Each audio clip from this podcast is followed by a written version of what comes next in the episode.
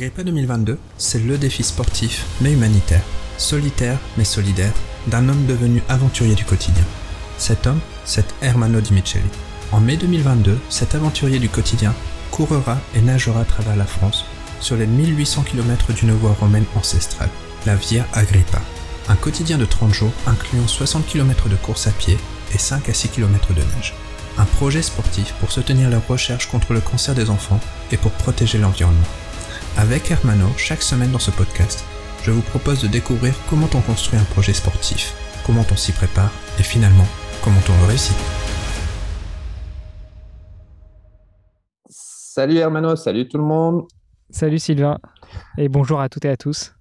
Donc on est à 15 semaines ou 105 jours du départ du défi Agrippa. Euh, comment te sens-tu Hermano en entendant cela? Euh, tout excité. J'ai pas le même décompte que toi. Moi, j'avais compté 107 parce que je compte tous les jours. J'étais à 107 et pas 105. Ah oui, mais non, mais c'est vrai parce que tu publies samedi. Ah, tu vas faire du montage. c'est pas grave. Non, je pense que je vais le laisser, tu vois. Mais justement, moi, j'ai ouais, tu compté 15 semaines pile poil ou 105 jours parce que bah, le, la diffusion de cet épisode est, euh, est, samedi. Et donc, ça, ça tombera pile poil. Mais c'est vrai qu'on enregistre ça deux jours avant pour laisser un peu de temps de montage. Donc, de ton côté, tu as 15 semaines et 2 jours ou 107 jours. Donc, tu te sens peut-être un peu moins stressé que si c'était 105 jours. Ouais, je pense que je vais commencer vraiment à stresser quand on va passer à deux chiffres. Euh, non, mais plus sérieusement, euh, je stresse pas réellement. Je me rends juste compte qu'il y a encore énormément de choses à faire, que ce soit sur la prépa physique, sur la prépa mentale, sur euh, la prépa administrative, sur la prépa logistique, évidemment sur la prépa financière. Euh, et donc j'essaye d'organiser mon temps en journée pour pouvoir avancer au maximum sur ces prépas-là. Ce qui devient un peu difficile, je pense qu'on en reparlera, mais parce que l'entraînement s'intensifie sérieusement. Et, et là, pour l'instant, je suis à facile 4 heures par semaine, plus euh, parfois un peu de logistique, comme par exemple quand il faut aller à la piscine qui est à 15 bornes de chez moi. Mais euh, euh, bah, ça fait partie du jeu, donc voilà, il faut réussir à trouver des créneaux entre temps pour s'entraîner, pour manger, pour se reposer et pour être en forme le lendemain pour recommencer la même chose. D'accord. Je crois que tu as dit 4 heures par semaine. Je présume que c'était plutôt à 4 heures d'entraînement par jour. par jour. oui, non, autant pour moi. 4 heures par jour. Donc tu disais, ouais, j'allais te demander justement le bilan de la semaine au niveau on va le faire quand même. Enfin, tu as déjà fait un petit aperçu comme ça. Mais au niveau course à pied, au niveau nage, au niveau préparation physique généralisée, ce qu'on appelle la PPG, euh, quel est un peu le bilan de cette semaine? Eh bien, écoute, cette semaine, on va être à 125 km de course à pied. On va être à euh, 6 km de natation et, euh, et deux séances de muscu. Euh, donc, ça fait à peu près une heure et demie, deux heures de muscu. Donc voilà, on n'est pas trop mal. Euh, on n'est pas trop mal. Je sens que la charge commence sérieusement à augmenter. Pas uniquement en termes de, course à pied, mais le volume d'entraînement en fait. Parce que euh, ces dernières semaines, je faisais un entraînement par jour parce que j'arrivais pas faire plus. Alors même si j'augmentais le volume, euh, là, il y a quelques semaines, j'ai commencé déjà à courir 20 euh, bornes par jour tous les jours. Euh, c'est un peu différent de faire une fois 10 le matin, une fois 15 l'après-midi ou inversement, et puis de rajouter un peu de muscu dedans. Voilà, ça, ça augmente le volume. Donc ça, je, sens que je commence à rentrer dans le dur et, à rentrer dans le rythme du défi Agrippa. Et donc, tu disais que ça te prenait 4 heures par jour. Premièrement, est-ce que ça va monter encore ou c'est à peu près ce qui va être la charge d'exercice quotidien? Non, ça va monter encore. En février, on va passer à 6 heures par jour, euh, sachant que euh, pendant le défi, eh ben, ça va être, ça va être du 8 euh, heures par jour. Donc euh, voilà, on va commencer à y monter au fur et à mesure. Et puis euh, il va y avoir quelques week-end chocs, comme on les appelle, ces, ces week-ends d'entraînement quasiment en condition de, euh, de, de, course ou de compétition quand on prépare un objectif chronométré. Et là, c'est pas un objectif chronométré, c'est un défi personnel que je me lance, un défi off.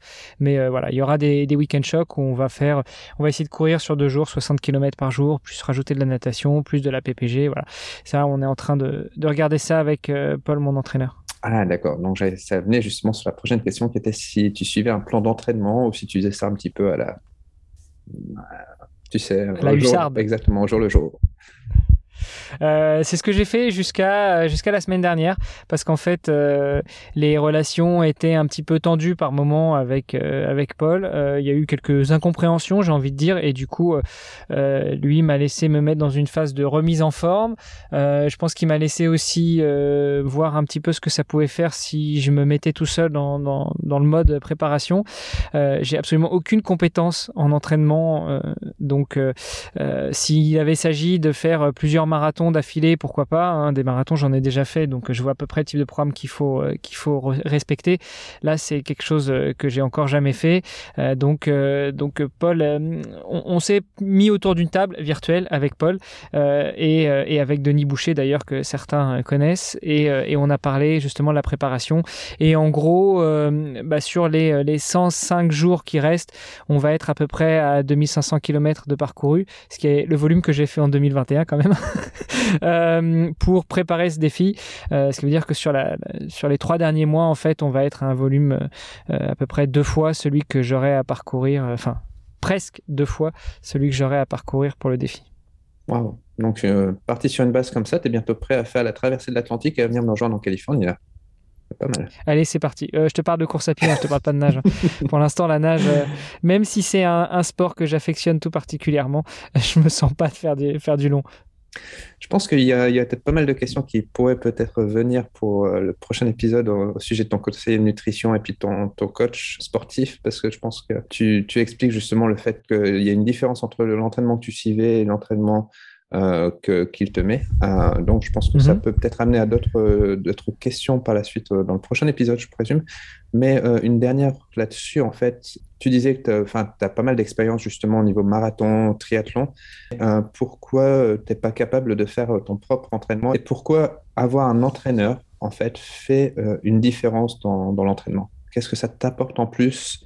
Qu'est-ce qui est différent réellement?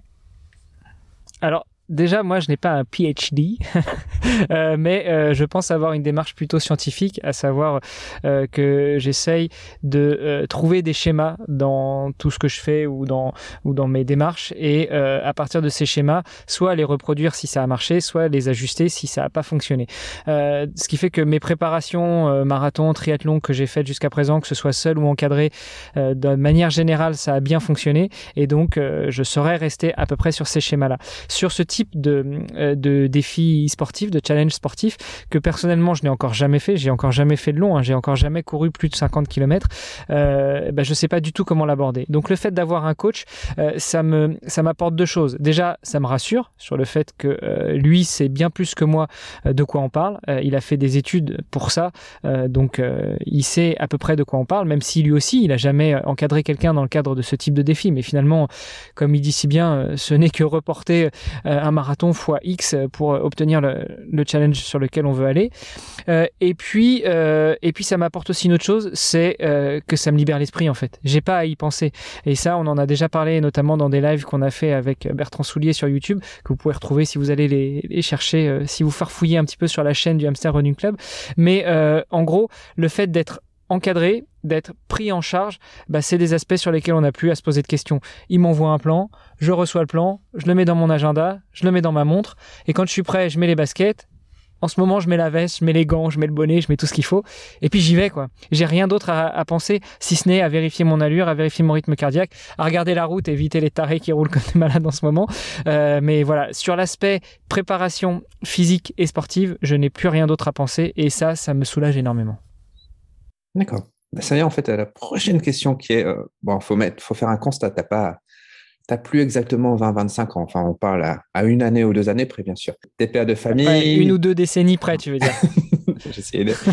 T'es père de famille, t'as as une vie professionnelle, des responsabilités. Comment, euh, et ça, ça parlera peut-être un peu à, tous ces sportifs, euh, on va dire, du quotidien, ou ceux qui veulent devenir plutôt sportifs du quotidien, qui veulent se lancer dans un défi. Comment est-ce qu'on peut gérer la préparation d'un défi comme ça avec euh, bah, toutes ces responsabilités que n'ont peut-être pas les plus jeunes d'entre nous, ceux qui ont peut-être 20, 30 ans, qui sont peut-être pas encore, qui sont peut-être encore célibataires ou peut-être avec une copine, qui, peuvent se focaliser euh, sur un truc intensément. Euh, on partage ça tous les deux. On a famille, boulot et bah, comment on fait? Euh, alors, comment on fait? Alors déjà, euh, je suis dans une bonne phase au niveau professionnel, c'est-à-dire que mon contrat de travail s'arrête euh, avec mon employeur actuel, et donc ça, ça me libère du temps pour pouvoir organiser mes entraînements comme je veux dans la journée.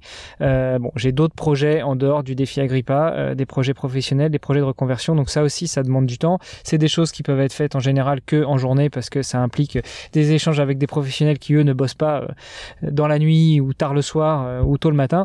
donc euh, donc ça me permet quand même, en n'ayant pas de en n'ayant plus de travail, de pouvoir organiser mes journées comme je le veux. Euh, ça me permet aussi de faire ça en mode un peu fantôme, puisque, euh, bah, en gros, quand mon épouse est au travail et que les enfants sont à l'école, j'emmerde personne avec mon sport. donc ça c'est déjà une première chose.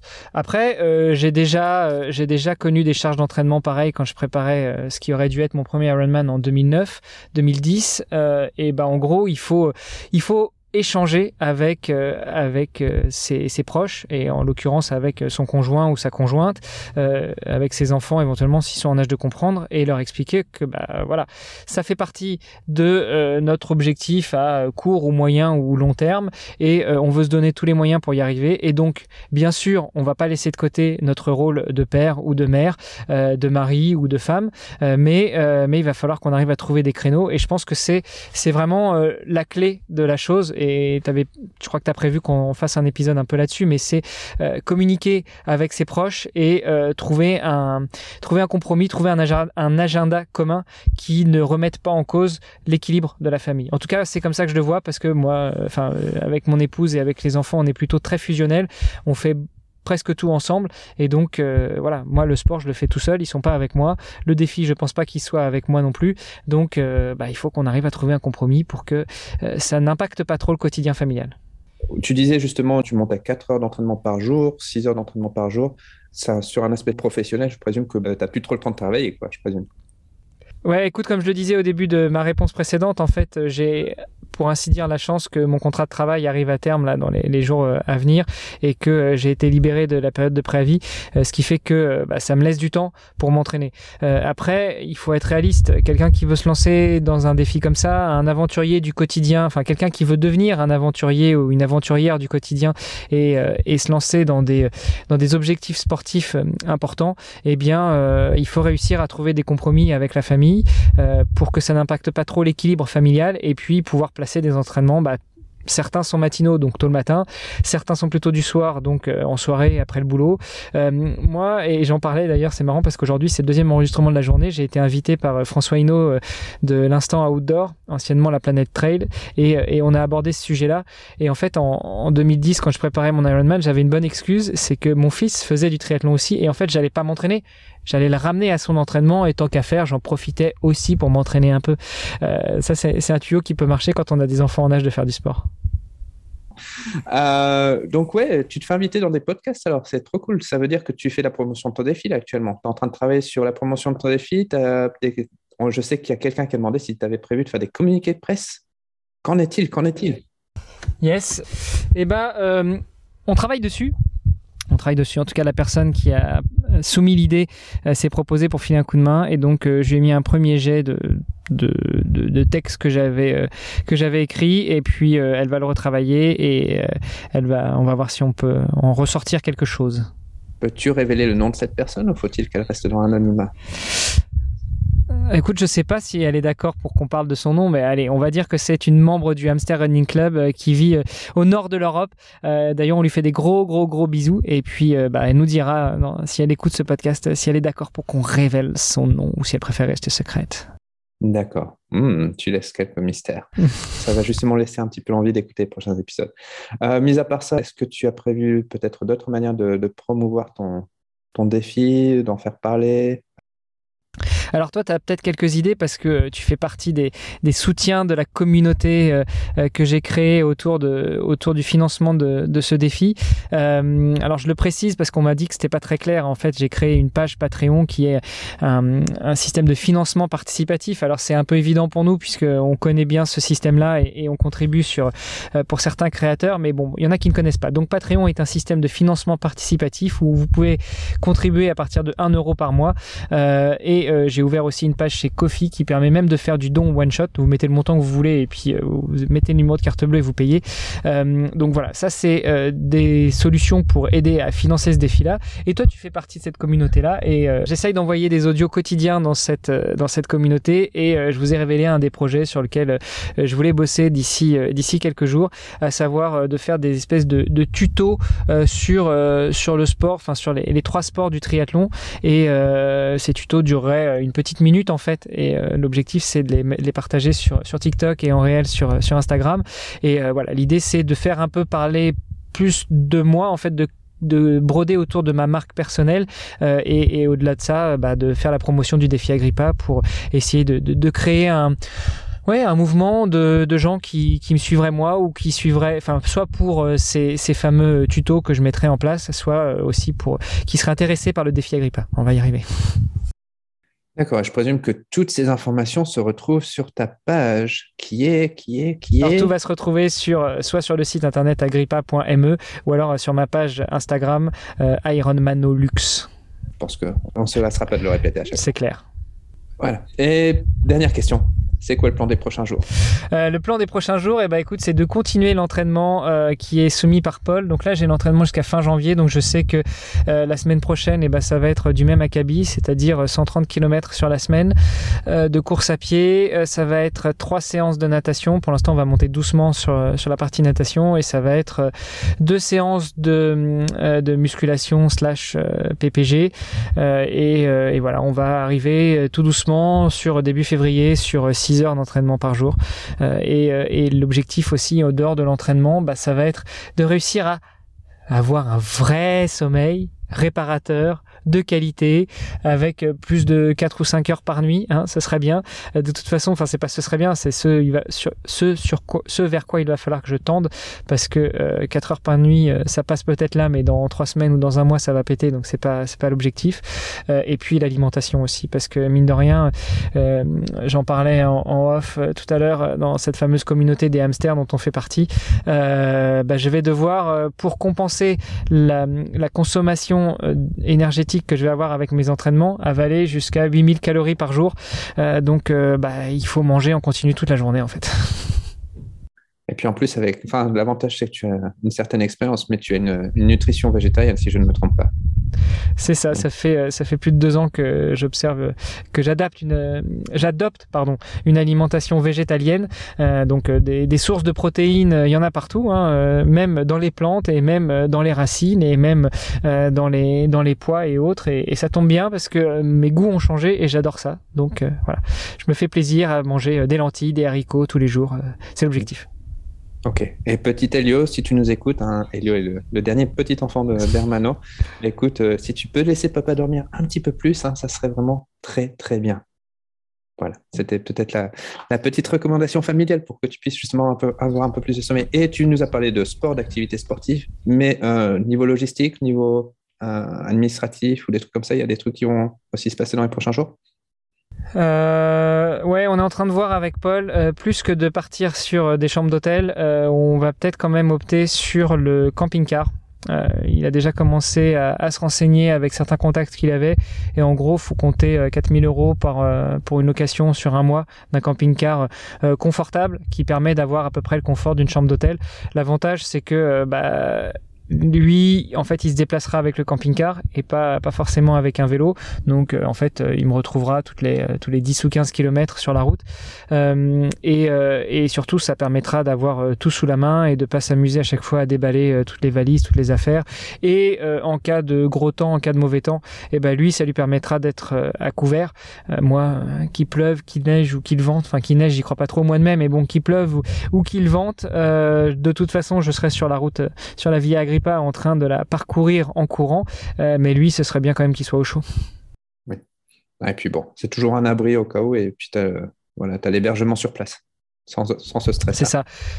Et puis ne serait-ce que pour euh, la pause du midi, euh, on, s'est dit qu'on allait prendre facile deux heures de pause le midi pour que j'ai le temps de manger, d'assimiler le repas, de faire une petite sieste avant de repartir sur la partie de l'après-midi. ben voilà, ça permettra d'avoir notre petit cocon au chaud et à l'abri ou au frais s'il fait vraiment très chaud sur la route. Ok. Parfait. Là, je pense qu'il est temps de conclure l'épisode parce qu'on encore une fois un bon petit moment.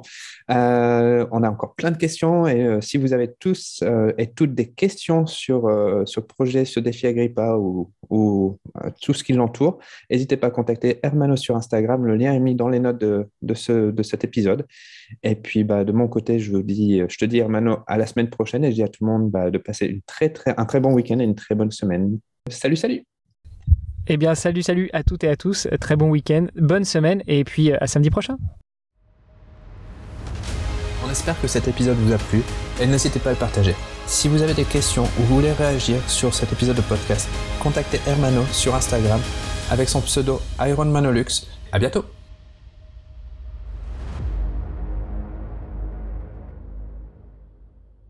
Toujours là? Oh, Allô Hermano? Allô? Oh oh. Tu t'es figé? Sylvain? Hermano? Allô? Allô, Allô Ouais, voilà. Ah, ça y est, Allô, tu m'entends? Oui, je t'entends. Tu m'entends Tu m'entends? Ok. Oui, je t'entends.